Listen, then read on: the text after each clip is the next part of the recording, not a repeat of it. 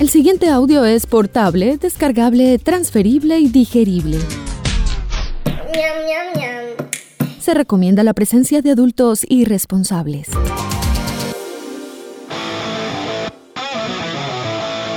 Este programa no contiene consejos para enriquecerse o hacerse famoso o fit sin hacer ningún esfuerzo. A nuestros invitados les toca trabajar, digamos que de forma orgánica.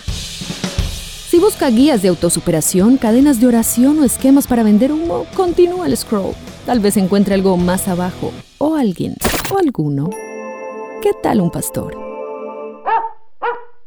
A partir de este momento usted se encuentra en la casa, otra forma de decir presente. Una producción de Gabriel Posada in the House para la humanidad agobiada y doliente de todo el continente. Dímelo, Gabo. Cristina Toro y Carlos Mario Aguirre. y los estamos invitando para que nos escuchen en el podcast de Gabriel Posada en la casa. Le voy a decir una cosa, qué cosa tan deliciosa la, eh, como habló ese señor de 100 años de soledad y, y lo... Ah, ¿Y lo qué?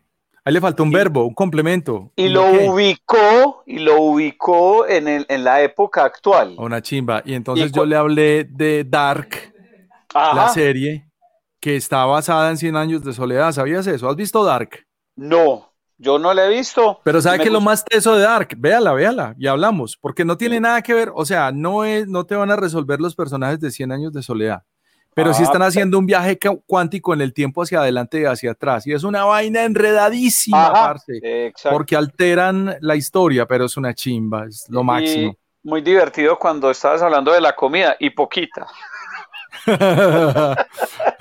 ¿Por qué te estás levantando tan tarde, almorzando tan tarde y comiendo tan tarde? No, estoy, me levanté a las 7 de la mañana. Sí. siete y media.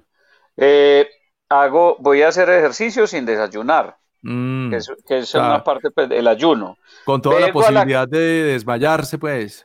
No, no, porque bueno, eso es, eso es un proceso que ya Mm. tiene mi cuerpo acostumbrado. Llego y desayuno bien y desayuné a las 12, es decir, y de 12 a Mm. 12 y media. A las 12 no se desayuna, señor. Bueno, señor. Y- Anote ahí. a las 12 no se desayuna. Una hipoglicemia es lo que se está buscando ahí. Más bien saludemos gente interesante. Vamos a saludar a don Diego Velázquez desde Fly Colombia. Diego, ¿cómo estás? Don Gabriel, buenas noches. Buenas ¿Qué- tardes, buenos ¿Cómo días, está, donde hombre quiera- Gabriel? Donde quiera que esté la audiencia de este podcast, déjenme presentarles un emprendedor, un amigo mío. Eh, fue mi jefe y generalmente son relaciones de amor y odio. Empezamos odiándonos y terminamos queriéndonos. Entonces, en una campaña conocí a este señor y nos hicimos buenos amigos. Y ayer lo vi, esta semana lo vi en, en una conversación muy interesante con Avianca en YouTube. Diego, cuéntanos un, por favor un poco sobre la conversación con Avianca y dónde podemos ver ese, ese buen diálogo. Eh, bueno, audiencia, mucho gusto saludarlos y pues Gabriel, qué sorpresa, hombre, estar acá en, en- en este espacio compartiendo con mi buen amigo y gran periodista. Eh, Gabriel, sí, eh, imagínate que por, por el, el tema de solidaridad empresarial y, y FENALCO está desarrollando una campaña para apoyar pues como, como los emprendimientos, entonces se hizo una alianza con eh, Avianca para hacer una campaña eh, de viajar por Colombia y incentivar pues el, el transporte aéreo, pero también los operadores de turismo locales. Esa va a ser realmente, esa va a ser la, realmente la propuesta a futuro del turismo, porque el mundo se cerró por el COVID-19. Ya enseguida el Águila Descalza nos va a contar lo duro que ha sido cerrar su teatro, pero cómo esto va a ser una oportunidad para el turismo regional. Sí, así es, definitivamente así es. Bueno, chiste de Fly, Serna. Chiste, Chiste de de Fly para continuar con Diego. que un día iba pues un pasajero viajando en Fly muy cómodo, entonces le dije, le dice el, el pasajero, el usuario, azafata, eh, me pone un whisky, entonces le dice la, la- la auxiliar de vuelo, no señor, vamos a tomar tierra. Eh, Diego, por favor, después de esta breve intervención, Algo. salva tú esta Afuera. conversación. Gracias. Gabriel, ¿se puede un chiste? Yo tengo uno mejor. Claro. Que, no, este, podcast, ahí, este, podcast, contiene cosas peores. Bueno, que iba Idi Amin, ¿se acuerdan de Idi Amin? Listo, iba Idi Amin en no, un no, vuelo internacional y se le acercó la, la, auxiliar. Idi Amin, no. No. Bueno, a ver, este programa está para qué edades. está hablando de un personaje. Está hablando aquí en este programa. Está hablando de un personaje de 1925. Idi Amin era, era el presidente. Era el presidente de Uganda, era un dictador eh, muy malo negro. sobre él se basó la película el último, y, y, sobre él se basó una película que se llamaba como El último caballero. El último rey de Escocia es una película dramática británica de 2006, dirigida por Kevin McDonald y basada en la novela homónima de Giles Foudan, adaptada por Peter Morgan y Jeremy Brock, ignorante. él era caníbal y entonces un día iba, volando, eh, él era caníbal y iba volando en un avión de fly y entonces eh, le dijo la, auxiliar de vuelo, eh, señor, le traigo el menú. Y entonces, eh, y Diamin dijo, no, por favor, me trae la lista de pasajeros. Exacto, ese fue. No, es que ese era el chiste, me lo copiaron. Bueno, dejémoslo así, Diego, por favor, cuéntanos, ¿dónde podemos ver esta buena conversación sobre emprendimiento con Avianca? Bueno, sí, Gabriel, mira, el tema entonces, para retomar un poquito y poner en contexto la audiencia, es que eh, Avianca, eh, y de manera muy inteligente, viendo cómo esta nueva realidad y cómo eh, a nivel internacional los vuelos se están volviendo demasiado complicados.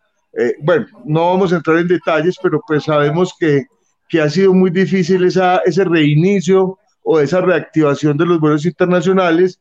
Se ha volcado entonces a buscar en el público local, en, en, el, en Colombia, en el Estado colombiano, cómo hacer una conectividad y cómo mostrar las ciudades desde, desde esa experiencia de valor, desde esas cosas que ofrecen los destinos en cuanto a atractivos y en cuanto a atracciones.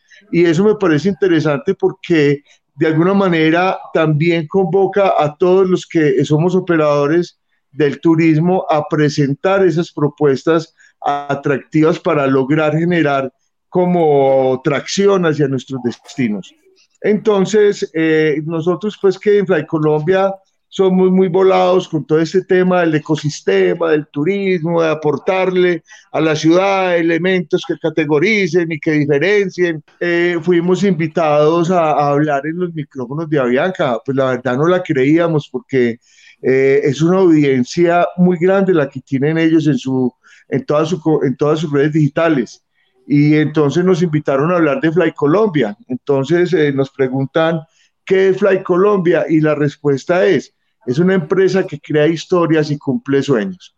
Y a partir de, de contar ese, ese inicio, donde entonces muchos creen que es que yo soy escritor o poeta, no, pues este crea historias y cumple sueños, ser un escritor. Eh, no, no, no, no, venga, entonces vamos a, vamos a hacer la claridad de ese punto, Gabriel, y audiencia, es que eh, lo, lo, decimos así porque nos consideramos innovadores. Definitivamente la innovación es parte de ese ADN corporativo y pues creo que, que eso viene en el ser, en el ADN de nosotros, eh, los emprendedores, y cómo llevamos esas iniciativas innovadoras a nuestros modelos de negocios. Y lo que hacemos es hacer paseos en helicóptero, igual que en las grandes capitales del mundo solo que desde esa emoción, desde esa pasión por lo que hacemos, trascendimos un poco más allá de ser una empresa de transporte aéreo para convertirnos en una empresa de experiencias.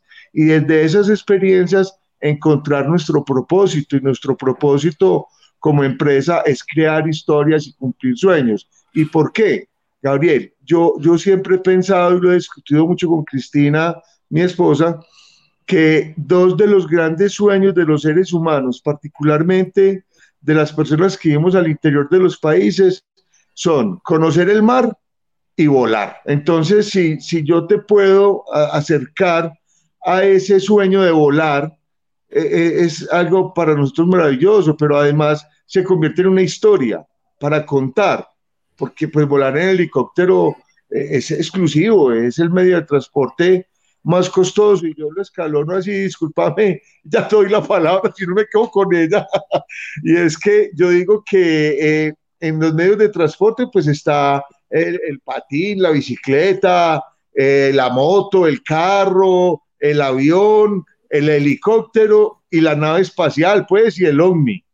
Eh, o sea que estamos en, el top de, la pirámide del transporte y eso hace que sea muy exclusivo, pero igual lo hacemos de, de una manera que llamamos la democratización de la oportunidad y es cómo hicimos o cómo logramos ese modelo para hacerlo accesible en el tema de tarifas. Y ese es otro cuento.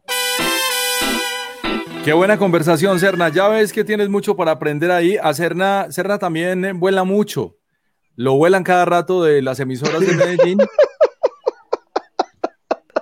Así que es otro ejemplo de emprendedor eh, muy por el estilo. Eh, Diego, felicitaciones. Solamente queríamos era saludarte un momento porque en miércoles de experiencias, ayer, esta semana, a Bianca eh, hizo esta recomendación diciendo atrévete a soñar y a llevar a cabo tus ideas.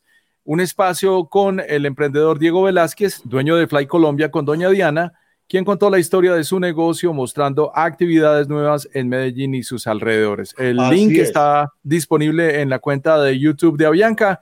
Es un placer saludarte y creo que esa conversación la continuaremos aquí en este podcast. Hey, Gabriel, cuando quiera y, pues ah, de verdad, qué sorpresa, eh, eh, Gabriel, y nada, audiencia, así gana Gabriel, que, que es muy bacano de programa, sobre todo que tiene un humor mm, fino, fino. Hablamos. Chao, pues, Usted se encuentra en la casa. Me gana el águila descalza, eh, que son nuestros invitados del día de hoy, pero eh, ahí nos la inventamos, ¿no? Para eso tengo a, nuestro validador y dinamizador del podcast, Luis Carlos Serna. Don Diego, mucho gusto. Eh, a la orden, lo que necesite. no sé, me ofrezco para lo que pueda hacer allá en, en Fly, no sé, no sé. ¿Quieres que te saquemos de aquí volando también? otra experiencia, otra experiencia. Yo le, yo le policho ese helicóptero, no sé, alguna cosa. Santiago Rendón hizo un comentario esta semana en las redes sociales que me llamó mucho la atención. Dice que fueran tan severos con los corruptos como lo son con los marihuaneros, seríamos un mejor país. Y el mismo día vi un comentario de Martín de Francisco que decía, duro con el marihuanero y suave con los clanes mafiosos y corruptos. Esta semana se trabó la discusión sobre la marihuana en el Congreso de la República Bananera. ¿Alguna opinión? Es, es normal, es normal porque pues, ¿cuántas horas estuvieron reunidos ellos allá en ese Congreso? Como ocho horas, ¿cierto? Pues normalmente entran y marcan tarjeta y se van a las 7 y 55 horas. Eh, o sea, 8 horas hablando de un mismo tema, eso en sano juicio no lo podían haber hecho, pues. Eso a punta de tinto no lo aguanta nadie, pues hablando de política. Digo yo, alguna serie de Netflix, alguna vaina y alguna cosita para mantenerse enérgicos, porque eh, eh, pues si en Perú y en Bolivia, pues eh, para mantenerse enérgicos, los que trabajan en el campo mastican un puñado de hoja de coca, pues algo ellos tienen que hacer para mantenerse activos, digo yo, ¿no? Regales el descanso de un flexo de medidas estándar desde 320 mil pesos y pregunte por nuestro flexo ortopédico alta gama con 34 centímetros más de altura y suavizantes en sus dos extremos. Industrias Tago distribuye y fabrica colchones flexo. Llámenos al 301-6300. Estamos en la calle 44 San Juan, número 6970 en Medellín y entregamos en la puerta de su cuarto. Llame al celular 300 600 99 57. Pregunte por Doña Lucy, pídale descuento, diga que escuchó este programa o pida que le regalen los. Eh, ah, protectores. Ah, protector. Forro cubre colchón. Muchas gracias. Ya viene el águila descalza para hablar de Lo que no mata engorda, una producción gastrocómica. El águila descalza recorre las costumbres alimenticias de una sociedad que cambió el menú descomunal campesino por la dieta urbana hipocalórica hiposódica y poquitica. y ya es oficial. La Shanna Lynch será la nueva agente 007. La actriz hará historia como la primera mujer que asume el rol de la saga de James Bond. Tras meses de especulaciones, la propia actriz ha sido la encargada de confirmar su personaje en no Time to Die. De James Bond, lo más cercano que he podido estar es que pues yo me he visto las películas y yo veía que el tipo tomaba puro martini, puro martini, puro martini. Claro, sin, él lo dice sin sacudir, solo mezclado. el- entonces yo de chiflado un día me fui para uno de esos bares costosos, así todo chiflado, pues, y además que iba pegado como siempre, ¿cierto? Mm. Entonces, "Ah, ¿qué vas a tomar? "Eh, por favor, tráeme un martini. Y me trajo la copita con las aceitunas. Dios mío, bendito, yo me tomé el primer trago y me comí las aceitunas de una vez. Es más, pedí una coquita aparte de aceitunas porque no sé, tipo James Bond, eh, James Bond, cómo hace para aguantar ese trago tan fuerte. es británico. Bueno, yo lo único que tengo para decirles es que muy buena eh, la inclusión, muy buena la democratización a que han llegado los medios, pero hay cosas que se ven un tanto forzadas.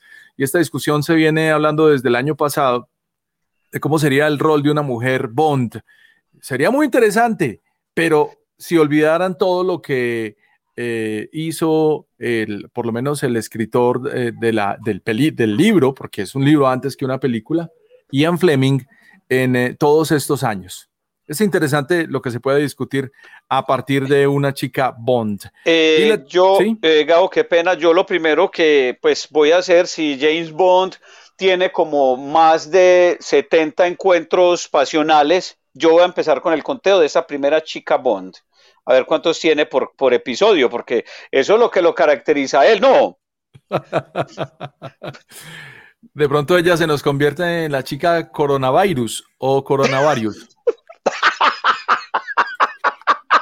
Es complicado, está complicado, está complicada esa vaina.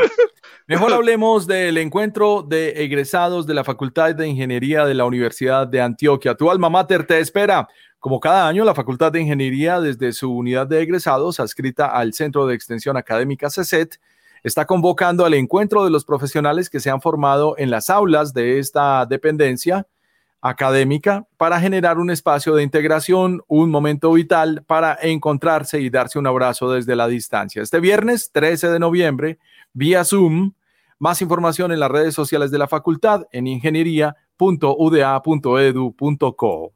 En los encuentros de egresados son chéveres porque uno ahí, o sea, uno ve que está más joven que el resto. ¿Será que el resto también se siente más joven que uno cuando lo ve a uno, Gabo? Es, eh, eh, o sea, uy, no, yo no estoy así tan mal como está. O sea, uno lo ve, uno lo ve acabado, o sea, o sea, Además destruido. que, además que es un comentario muy eh, hipócrita porque por lo general hablan es después del evento. Entonces dicen, ve, ¿viste cómo está de cajeteado fulano? Escuchemos mejor la invitación. Como cada año, la Facultad de Ingeniería desde su unidad de egresados, adscrita al Centro de Extensión Académica CECET, convoca al encuentro de los profesionales que se han formado en las aulas de esta dependencia académica para generar un espacio de integración. Un momento vital para encontrarnos y darnos un abrazo desde la distancia. Atención egresados de pregrados, especializaciones, maestrías y doctorados de ingeniería. La cita es este viernes 13 de noviembre a conectarse y compartir un rato lleno de conocimiento, alegría y diversión desde las 4 de la tarde. Además, presencia el conversatorio ¿Qué está pasando con la ingeniería a nivel mundial?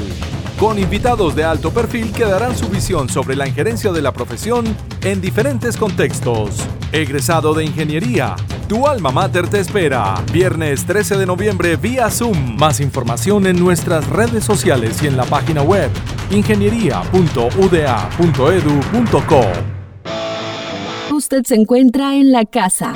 Bueno, ya para irnos despidiendo y para recibir a Cristina y Carlos Mario, nuestros invitados de hoy eh, del Águila Descalza en este podcast, última oportunidad para Diego Velázquez con el humor. Algo de humor, muchachos, vengan a volar, eh, pero no como, como el tipo que se me arrimó en un semáforo y me preguntaba, hey, llave, ¿cuánto vale un paseo en helicóptero? Y le dije, yo vale 220 mil pesos. Y voltea, y voltea la mano y, y saca el bareto que tenía ahí y me dice, no, yo tengo mi propia nave, me vale 5 mil. ¿Cómo me, ¿Cómo me va a dañar el negocio, hombre, por Dios? Busque a Diego Velázquez en el canal de YouTube de Avianca y conozca un poco más de su cuento de emprendimiento porque la verdad vale la pena. Muchas gracias Diego por acompañarnos este ratico. Las letras se vuelven magia con el poder de las historias, las nuevas lecturas, los nuevos lectores, la nueva librería Más Lector te invita a leer un libro siempre y a que disfrutes de nuestro espacio para explorar un libro. Más información en Instagram, arroba más lector. Serna, ¿estamos listos? Estamos listos. En todo caso, si usted piensa em, irse de este mundo por estos días, pídale a su familia que em, ahí en su, ¿cómo se llama eso? Donde, la tumba, ¿cómo se llama esa cosa que ponen? Epitafio. Eso. Eh, pídale a su familia que en el epitafio eh, le pongan wifi gratis y verá que va a tener visitas. No mentiras, uy, qué cosa tan mala. Si hace una búsqueda en Google, va a encontrar tumbas con Wi-Fi. Sí, las hay. El espectador se atraganta de risas cuando se reconoce persiguiendo un ideal de esbeltez que incluye dietas, suplementos alimenticios, aparatos, fajas y demás torturas que solo alimentan la obsesión, así como una memoria de los fogones tradicionales de Medellín de toda la vida. Carlos Mario Aguirre y Cristina Toro son nuestros invitados para hablarnos un poco de su nueva obra que está en digital, en DVD disponible y en una página web para verla. Se llama Lo que no mata engorda. Bueno, usted sabe que yo pido mucho cuando voy pegado, por favor me da una bandeja paisa. Qué rico una bandeja paisa. Tal vez usted esperaba el fin de semana para descansar mejor. Pero llegó la cuarentena y se enteró de que su colchón no es el mejor aliado de su descanso. Y ahora lleva todo este tiempo pensando en cambiarse a algo mejor. Su comodidad es nuestro sueño. Colchones Flexo. Regálese el descanso de un Flexo de medidas estándar desde 320 mil pesos. Y pregunte por nuestro Flexo ortopédico alta gama con 34 centímetros más de altura y suavizantes en sus dos extremos. Industrias Tago distribuye y fabrica colchones Flexo. Llámenos 301-6300. Estamos en la calle 44 San Juan, número 6970 en Medellín. Y entregamos en la puerta de su cuarto. 301-6300. Y el celular 300-600-9957. Colchones Flexo. Siguiente audio es portable, descargable, transferible y digerible. Se recomienda la presencia de adultos irresponsables. Este programa no contiene consejos para enriquecerse o hacerse famoso o fit sin hacer ningún esfuerzo. A nuestros invitados les toca trabajar, digamos que de forma orgánica. Si busca guías de autosuperación, cadenas de oración o esquemas para vender humo, continúa el scroll. Tal vez encuentre algo más abajo, o alguien, o alguno. ¿Qué tal un pastor? A partir de este momento usted se encuentra en la casa. Otra forma de decir presente. Una producción de Gabriel Posada in the House para la humanidad agobiada y doliente de todo el continente. Dímelo, Gabo. Señora Cristina Toro, bienvenida. Está usted en la casa. Muchas gracias. Aquí estoy hace como siete, ocho meses, ya ni, ni sé cuándo, ya perdí la cuenta. Don Carlos Mario Aguirre, ¿cómo está usted?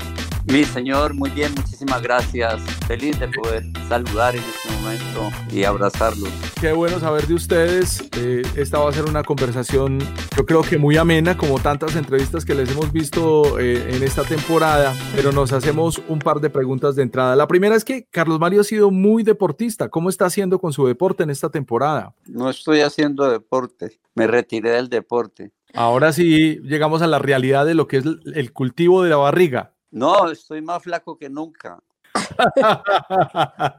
Pero no tiene síntomas. ¿De qué? ¿De embarazo? De cualquier cosa sospechosa que no sea normal. No, no, no. Ahorita eh, todo ha cambiado mucho, todo ha cambiado mucho. La relación con el deporte sigue existiendo. Mi trabajo con el taekwondo, el yoga, el mimo, la pantomima, el ballet, y me comprometo en ese trabajo por las mañanas. Hace, desde que empezó la pandemia nunca lo solté. Estaba entrenando unas 3, 4 horas al día. Ahorita lo he rebajado un poco porque me operaron de una hernia, pero tan pronto esté habilitado, quiero eh, retomar. El deporte, como tú lo dices, siempre ha estado presente en mi vida y ahora no se podía dejar además de lado porque tanto tiempo de reclusión te la puede cobrar cara. Así que he estado muy juicioso, sigo muy juicioso. Siempre lo ha sido. Cristina, ¿qué te ha cambiado en tus hábitos la pandemia? Uy, todo.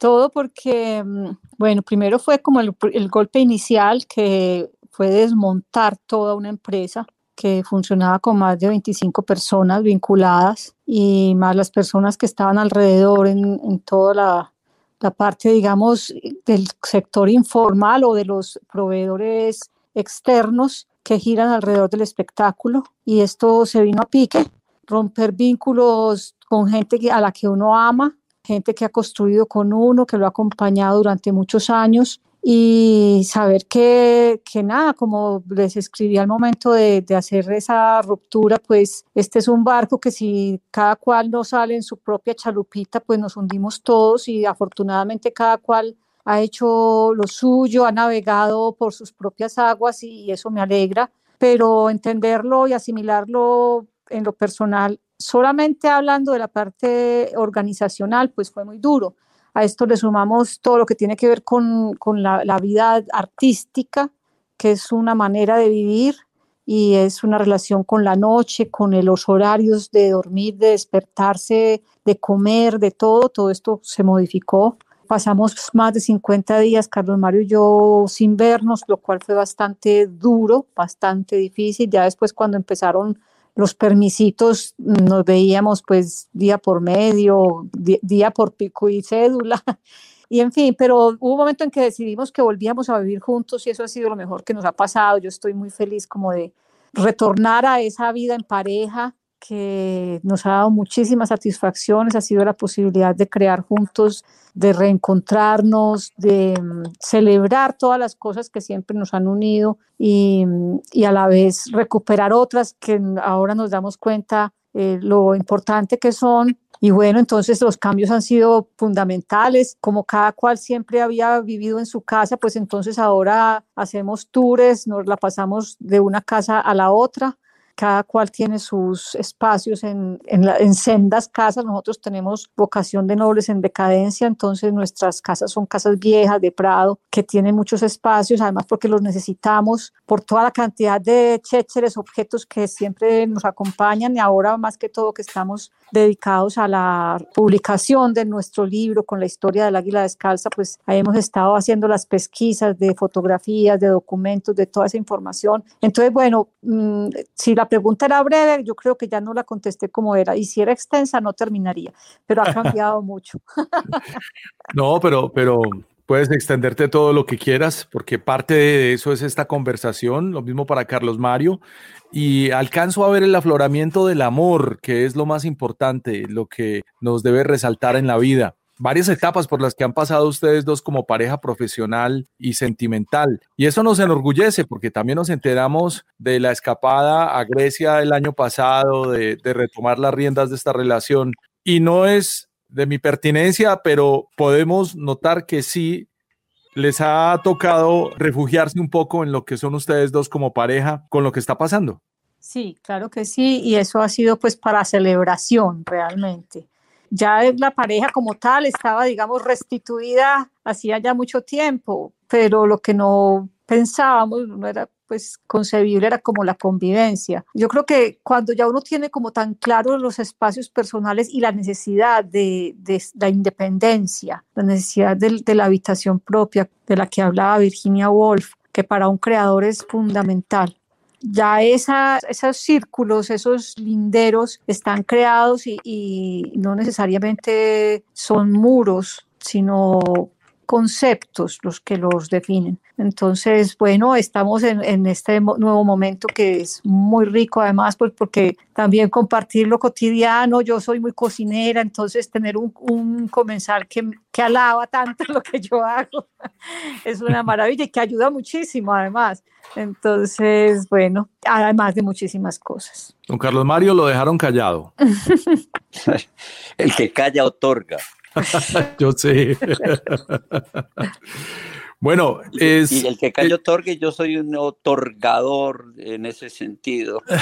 Porque mi, como siempre me defino, soy un soldado de Cristina, soy su escudero. Como yo siempre me defino, yo siempre soy un adorador de Cristina y, y Cristina, al ser mi patria, mi religión, mi diosa, lo único que puedo pretender en la vida es estar a su lado y es lo más maravilloso que me ha pasado en este tiempo, volver a compartir con ella espacios, momentos y dejar esa llamadera que teníamos, que nos llamábamos 10, 15, 20, 25 veces al día, a cada momento. Entonces ahora podemos hacerlo a viva voz y de cuerpo presente. Menos mal cambiaron ya los planes de celular. Doña Cristina, ponga esas flores en agua, me hace el favor, con una cucharada de azúcar. claro que sí.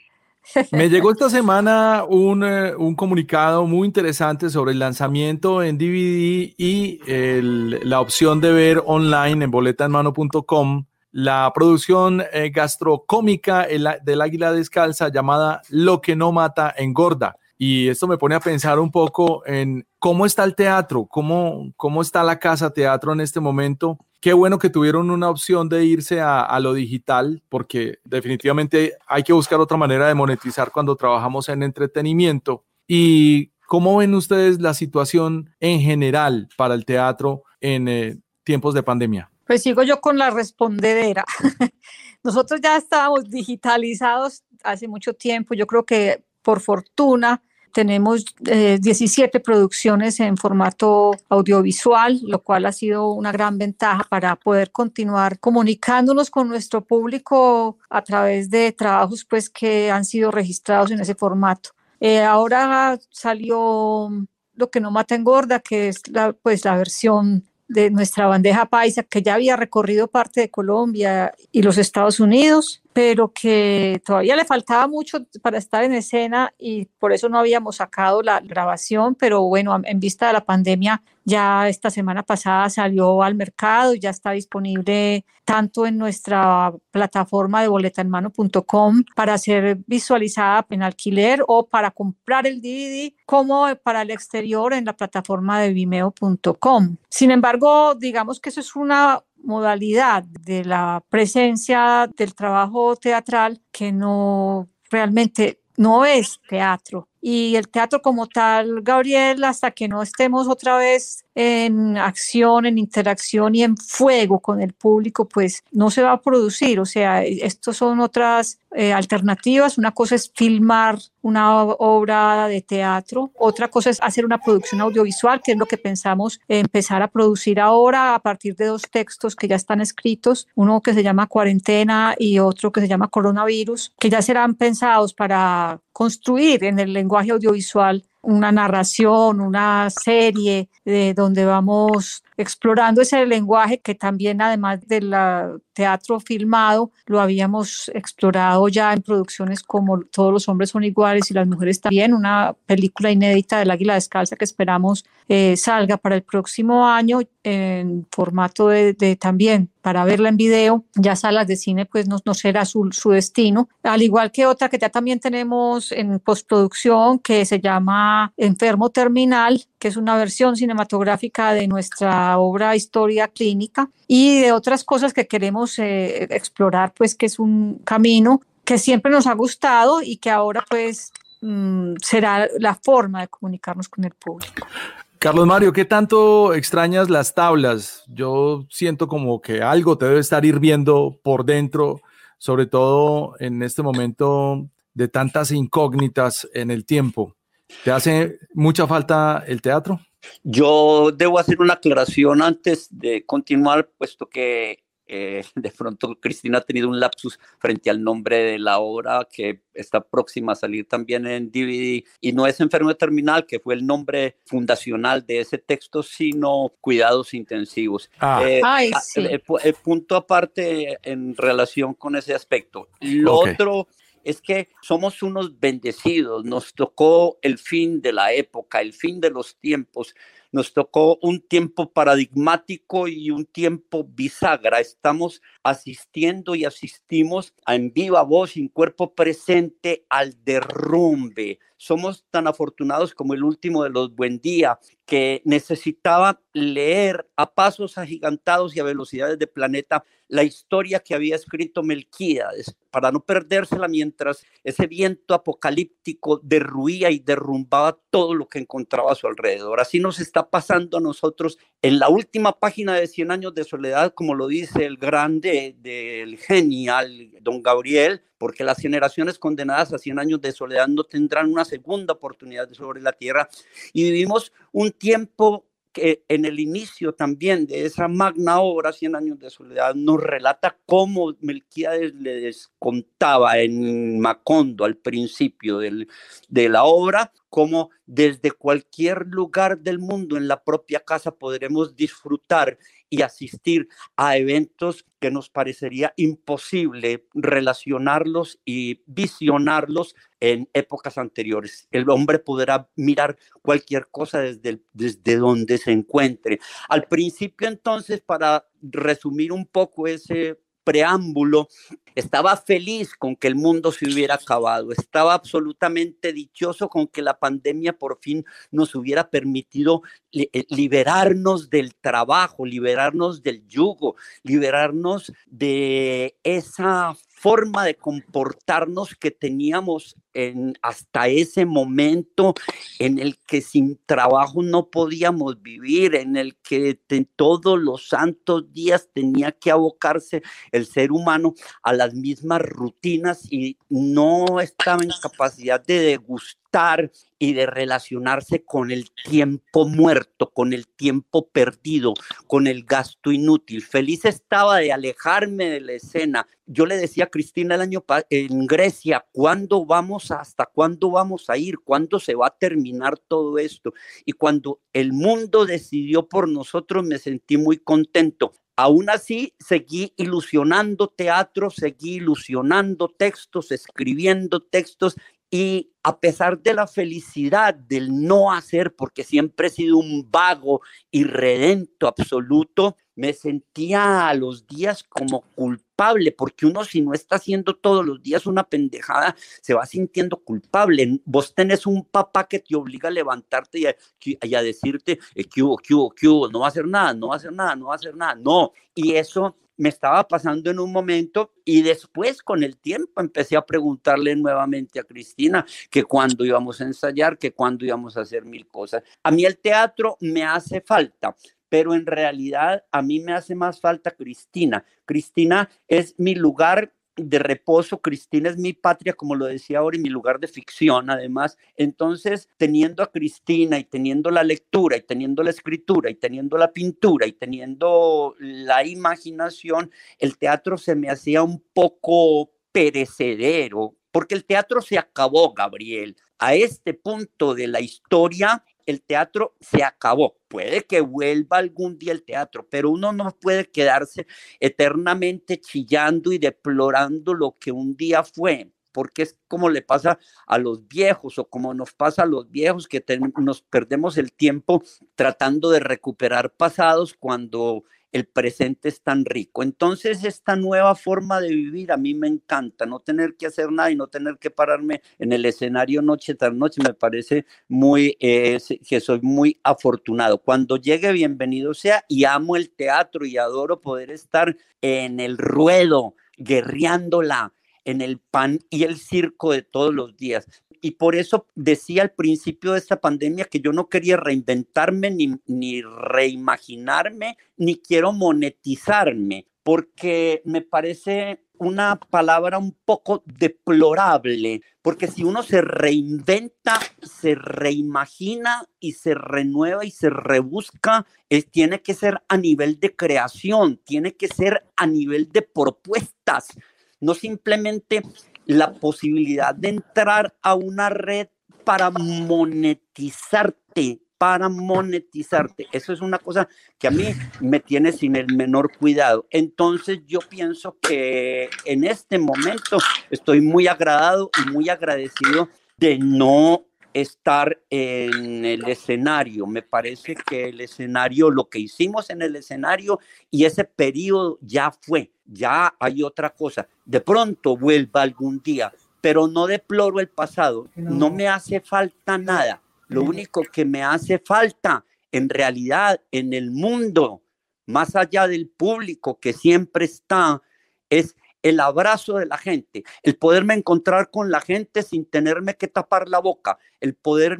le dar la mano a una persona sin tener miedo, el poderme sentar al lado de alguien sin tener que observar dos metros de espacio para que no corramos peligro. Al principio estuve tentado inclusive de correr todo el peligro del mundo, pero sé que soy, sé que soy eh, sujeto de, de caída, sé que soy sujeto de finitud y todavía quiero tener muchos años para disfrutar de Cristina. Tenemos un actor de teatro muy enamorado hoy en esta conversación y me encanta.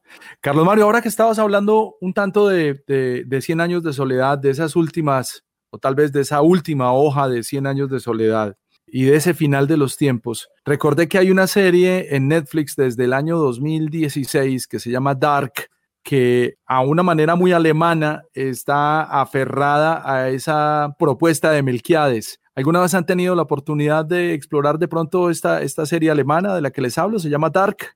No, Gabriel, no, no, no, no veo, no veo películas que, que sean, casi no veo nada. No tengo como ese tipo de, de relaciones con eso. Solamente me gustan las películas de, de bandidos y que, que, maten bastante gente. Fresco que en esta también matan.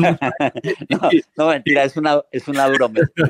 Es una... Y estoy de acuerdo, no, yo estoy de acuerdo con usted. Fíjese que por, en esta década, por varios años, no tuve televisor, porque es que tampoco es que tengamos muchas propuestas inteligibles de dónde aferrarnos. Así que es completamente entendido el comentario. No, y, es, y no me, no, he querido como rehusar a, a Netflix y a Prime y a Amazon Prime. Eh, sí, sí, sí, he querido rehusar a eso. Lo que pasa es que siempre caigo, todas las noches las prendo. Claro, siempre va a haber alguien al lado de uno por lo menos que lo prenda. Este, este tiempo ha sido para Cristina y para mí fundamental, absolutamente fundamental en relación con el cine, sobre todo para ver franceses. Estamos viendo a Truffaut, a Chabrol, a Lelouch, a Godard, para darle un repasón a un cine que ya no existe. Porque si vos te pones a ver en Netflix o en Prime Video o en HBO y buscas eh, Lelouch y buscas Maillet y buscas eh, Renoir y buscas Godard y buscas, no los encontrás y buscas Truffaut y no encontrás una película de Truffaut en Netflix ni en Prime Video y buscas eh, Fassbinder y no encontrás una película de Fassbinder. Entonces este tiempo ha sido muy importante para nosotros para refrescar y volvernos a congraciar con el gran cine. Eso me recuerda un tiempo en que estaba viviendo en Estados Unidos, Carlos Mario, y redescubrí algo muy bonito que se llama la biblioteca. Y ahí encontré un montón de DVDs de los clásicos, lo cual es muy importante. Y desde luego la gente no va a ir a buscar a Truffaut en Netflix, pues porque sencillamente el algoritmo es dominado por la mayoría y la mayoría están buscando es rápidos y furiosos. Exactamente. Bueno, Cristina, volvamos a hablar entonces del formato al cual le están apostando. ¿Cómo les ha ido a ustedes en el pasado? Separemos de pronto lo que es el DVD, porque ustedes ya recibieron el premio mayor que le pueden dar a uno en Medellín y es la piratería en el semáforo. Uno ahí ya sabe que un libro o un DVD funciona, pero ¿cómo les va en el streaming? Boletanmano.com tiene la opción para alquilar el video de lo que no mata engorda. ¿Cómo estamos de números o cómo han medido esto? Pues muy bien, sabes que la gente está muy ávida de ver cosas y ahora pues con este lanzamiento, como mucha gente todavía no la había visto presencialmente de nuestros seguidores, pues entonces se armó un boom ahí con las ventas de, de, lo que no mata engorda, pero también los demás títulos pues están eh, activos, los tenemos también, hay cuatro títulos en tu boleta, hay pues los 17 en Vimeo y los 17 en boletahermano.com. La gente durante el confinamiento pues ¿qué más hacía realmente? Y, y nos gusta mucho haber sido una opción en medio de tanta oferta y que la gente nos comparta en familia, que además tenemos pues un público muy extenso de, en cuanto a grupos de edades, hay desde niños hasta adultos muy mayores. Mejor dicho, es una, es un, son unas producciones que son sin barreras ni de clase social, ni de edad, Así que para nosotros es muy satisfactorio. En las vacaciones de fin de año, ya en dos ocasiones los he visto programados en Teleantioquia, lo cual me pareció una decisión democrática y muy bonita. Espero que haya sido también un buen arreglo para ustedes. Pero eso lo necesitaba tanto el Águila Descalza como la audiencia, porque también es evidente que los videos que ustedes tienen en YouTube tienen muchas reproducciones y no necesariamente desde sus cuentas. ¿Tenemos alguna medición sobre eso, Cristina? Bueno, eh, ahora acabamos de retomar nuestra cuenta de YouTube para que sea directamente pues manejada por nosotros, no por un intermediario y, y, eso nos, nos estimula como para subir otros contenidos, pero nosotros tenemos eh, fragmentos de nuestras obras con millones de visualizaciones, millones. Eh, no estábamos, pues las obras completas no están en YouTube, pues por obvias razones para poderlas tener en plataformas como la que tenemos, las que tenemos ahora, pero cada vez más se amplía nuestro público, cada vez más recibimos eh, noticias de gente que nos ve no solamente en Colombia, sino en todas partes. En estos días apareció un señor que quería subtitular al inglés y al portugués nuestras obras porque las quiere compartir con gente que, que en español no las entiende.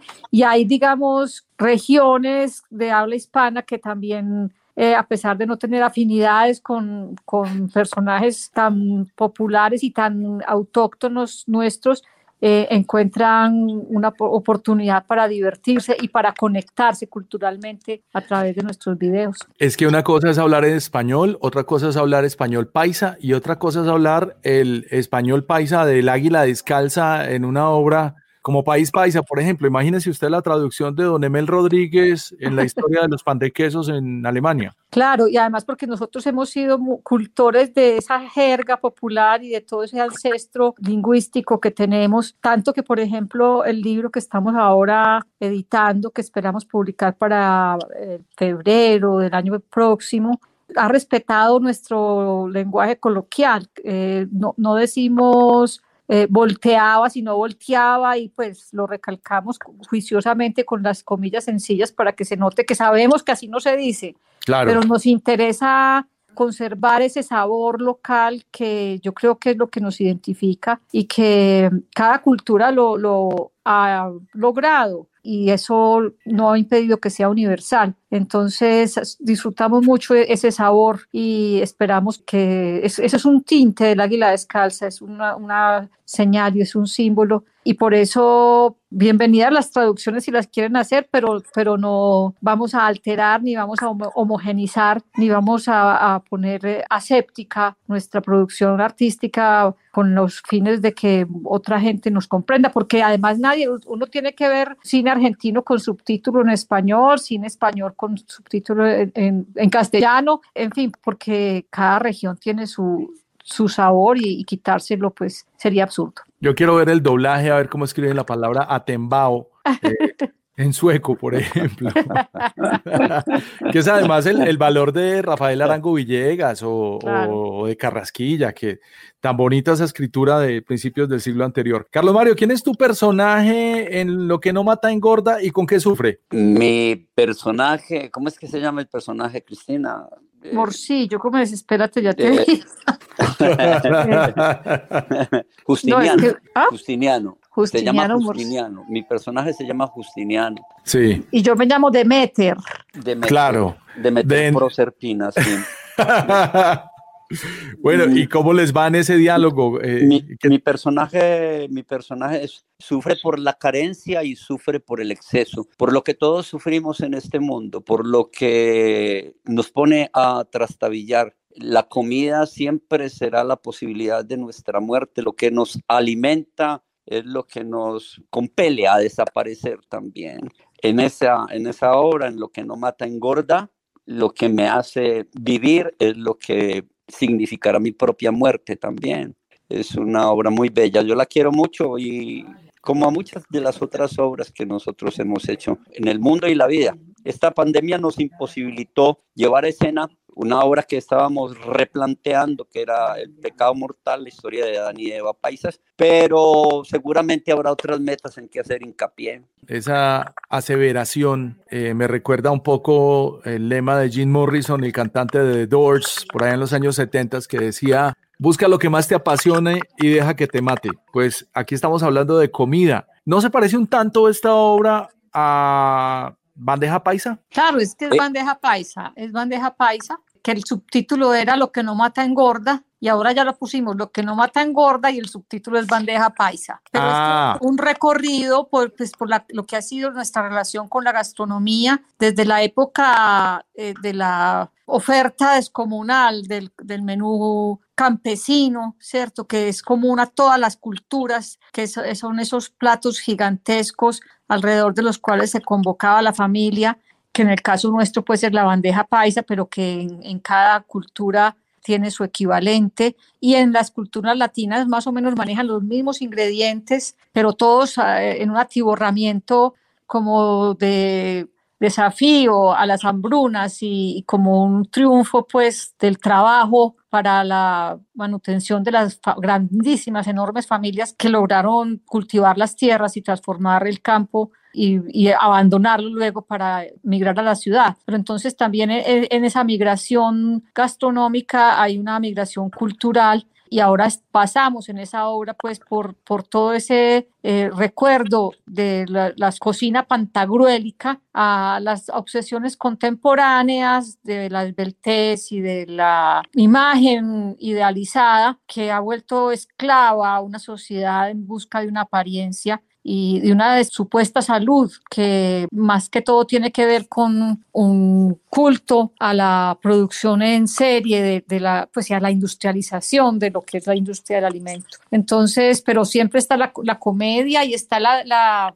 pelea mm, entre la- las parejas y está este personaje de ya se me olvidó este señor eh, Justiniano. Justiniano Morcillo, que es un glotón compulsivo que se levanta a medianoche a las 3 de la mañana a, robar pan en la nevera y a, y a hacerse el que, que el, el que no está comiendo cuando en lo que tiene en la boca no es una inflamación de la muela, sino un trozo de pan gigantesco. Ese recorrido por las costumbres alimenticias de una sociedad que cambió el menú descomunal campesino por la dieta urbana hipocalórica, hiposódica y poquita. Sí. Estaba, estaba pensando un poco aquí en los tiempos digitales. ¿Cómo les va a ustedes con eh, esa norma de Saico y Asimpro sobre cualquier cosa que se transmita en Internet en Colombia? Bueno, nosotros somos eh, autosuficientes en ese sentido, o sea, nosotros no, como no tenemos contenidos propios, entonces no tributamos y hemos, después de, de haber sido pagadores consuetudinarios de impuestos desproporcionados, porque pues es un socio bastante agalludo, ese que te cobra el 10% de lo que tú ingreses sin tener en cuenta lo que te cuesta producir, eh, cuando lo que estás poniendo son unos fragmentos eh, insignificantes de, de, cosas que son bonitas e importantes, pero que no son las que dan fundamento a la audiencia. Entonces es una, un absurdo pues esa reglamentación y por eso nosotros prescindimos, decidimos hace muchos años que si, la, si íbamos a llevar música en las obras, pues sería nuestra autoría, de nuestra autoría, y, o de lo contrario, sin música. Nos parece que es un, una explotación eh, enormemente eh, injusta porque además no se retribuye a los autores en la proporción justa como debería, entonces por eso pues eh, nos hemos marginado de, de, esa explotación. Esa es la razón por la que tanto extrañé la cuarta o quinta vez en mi vida que vi País Paisa y no sonó Tolú por ningún lado. Ah, bueno, eh, Tolú, no estaba, está, Tolú en, no estaba en, País Paisa, Tolú está en la... Ah, la colcha de requete de retazos. En colcha, en colcha de retazos, sí, sí, sí, sí. sí. Eh, hay, una, hay una definitiva extrañeza en la relación con las músicas, puesto que las músicas de todas maneras y los, las canciones han sido y se convierten en fundamento de un movimiento, en una sociedad, en la relación con la memoria. Pero definitivamente nosotros, como lo dice Cristina, muy bien dicho, hemos eh, abdicado de esa relación para potenciar muchas veces lo que nosotros quisiéramos hacer también en el resto de nuestro trabajo, en relación con la producción, el silencio. Que hace parte también de la dramaturgia, maravilloso. Por supuesto, por supuesto, le tememos al silencio, le tememos a unos espacios inhabitados sin la música. La música de todas maneras es el, como se dice por ahí, la banda sonora de nuestro movimiento, de nuestro mundo, de del mundo de la gente. Y, pero llega un momento en que la gente no puede rehuir la música, no puede vivir sin música, no puede vivir sin simplemente escuchando el silencio o los ruidos de la calle. Pero nosotros hemos sabido y hemos tratado de manejar un poco eso de otra forma en los, las producciones a las que nos hemos visto abocados y además también en algunas obras suplirlo por composiciones de Cristina, como en Vida de Perros es, lo es Reina Barata o la misma canción que le da nombre a la obra Vida de Perros, o en Historia Clínica, o en Tanto Tango también, los tangos de Cristina. Entonces, por eso hemos recurrido a esas particularidades. Y en las obras internacionales, Cristina, sí pueden utilizar las canciones que tradicionalmente han utilizado en las obras, en, en, en, las presentaciones. Normalmente no, pues sabemos que donde estemos somos respetuosos, digamos, de esas eh, persecuciones, entonces más bien nos abstenemos. O sea, ya lo que hicimos fue reconcebir y, y ya entender la obra en su naturaleza y con, el, con su posibilidad del silencio o de las músicas nuestras. Sí, sí, nos dimos cuenta además que si la música, así pasa con todas las películas, quitarle voz de la, las músicas eh, ya conocidas, ya conocidas, no la música incidental, a una película y la película eh, llega un momento en que eh, cojea un poco, ¿cierto? Siempre se tienen que estar apoyando en eso. Cuando nosotros nos pasó eso, nos preguntamos, ¿son capaces nuestras obras de vivir sin esa música? Si las obras nuestras no son capaces de vivir sin esas músicas, sin esas canciones, estamos absolutamente perdidos porque de todas maneras estamos eh, abocados y soportándonos en esas muletas prestadas. Claro, pero para eso es, son complementarias. Eh, igual las extrañamos y, y, nos sobra conversar un poco sobre esa ausencia de la música en algunas obras tradicionales. Cambiemos de flanco ya para irlos dejando llegar al almuerzo, hablando de comida hoy. Quisiera saber ¿Cómo les fue con una propiedad digital que al parecer les hackearon y que perdieron durante un buen rato y la lograron recuperar? Ay, bueno, eso fue pues como una, una de esas cosas que uno se, asombra que existan, pero existen y, y, resulta que alguien nos hackeó la cuenta de Facebook y obviamente se lucró de eso porque son es personas que tienen maneras pues como de monetizar. Nosotros no teníamos la opción de monetizar en, en Facebook, pero esta persona que desde Turquía tomó el control de la cuenta mm, sí lo hizo y además pues publicó yo ni, ni, miré, pero sé que pues contenidos que no corresponden para nada pues a nuestro estilo. Pero bueno, hubo el apoyo de la misma red social a través de un, seguidor pudimos eh, obtener su ayuda pues para que para llegar directamente a, las directivas de Facebook o a, a, los mundos que donde sí las cosas funcionan más rápido y ahí agradecemos mucho a José Ordóñez y, y Alexander su jefe de, de medios digitales quien se ofreció pues para hacernos esa gestión y lo logró. Pero es un aprendizaje para uno no meter el dedo donde no es, a, eh, a veces el, el, miedo de pensar que, o sea, eh, pusieron una comunicación donde decían que estábamos violando unos derechos de autor y nosotros, pues, ¿cómo así? Decía, y si usted quiere justificar o sustentar por qué lo está haciendo o si tiene los derechos sobre lo que está publicando, por favor, sustente aquí. Y claro, sustente aquí era el, el link para irse al abismo no. Y ahí nos fuimos. Entonces, caíste, en un, caíste en un phishing tradicional ¿Sí? con los que roban también con los bancos. Exactamente. No, en estos días no me salió pues también en la tarjeta, en, en uno de los mensajes que, que, si quería que me cambiaran la tarjeta débito, que porque ya estaba vieja y que iba a poder tener acceso a no sé cuántas aplicaciones, etcétera. Menos mal ya tengo el, el, espíritu en defensa y no lo hice pues porque obviamente era, era un fraude. Pero seguimos existiendo los ingenuos y además eso, cuando te amenazan de que estás incumpliendo y no lo has hecho, te quieres defender. Entonces la amenaza es, y te vamos a, a tumbar la cuenta, y claro, te la tumbaron. Pero bueno, Ojalá esto le sirva a otras personas para que no vayan a cometer el mismo error. Fue puta, qué rabia. sí.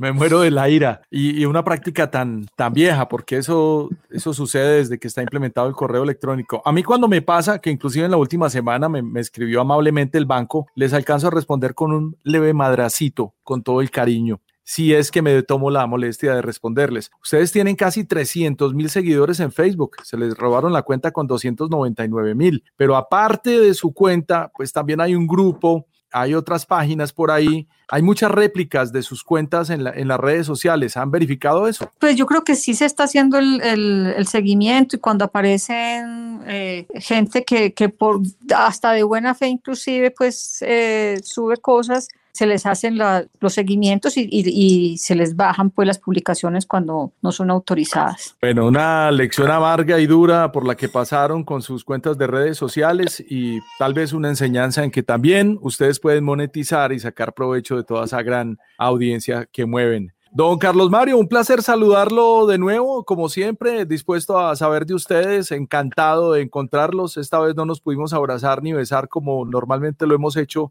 cuando nos encontramos, pero estamos deleitados con esta historia en que ustedes se sientan a manteles para encarnar a las parejas contemporáneas aquellas aterrorizadas por la mirada ajena que los reflejan un espejo despiadado. Don Gabriel, no, pues para nosotros ha sido un verdadero placer podernos comunicar, renovar nuestro amor, renovar nuestra amistad, poder abrazarte en la distancia, ya que no podemos y no nos permiten hacerlo, no nos permite este mundo hacerlo en presencia, pero quiero que sepas que siempre estás en el corazón de nosotros, en el agradecimiento eterno y en esta amistad indeclinable. Pues ya que lo mencionas, yo soy el que te debo agradecer por todos estos años, además que no los he felicitado por el reciente cumpleaños. Felicitaciones de corazón, una inspiración desde el colegio, desde que imitábamos a aquellos personajes y hoy llegar a ser parte de, la cultura de la ciudad y recibir estas palabras de ustedes no es menos que un honor. El pues honor es nuestro y siempre será nuestro.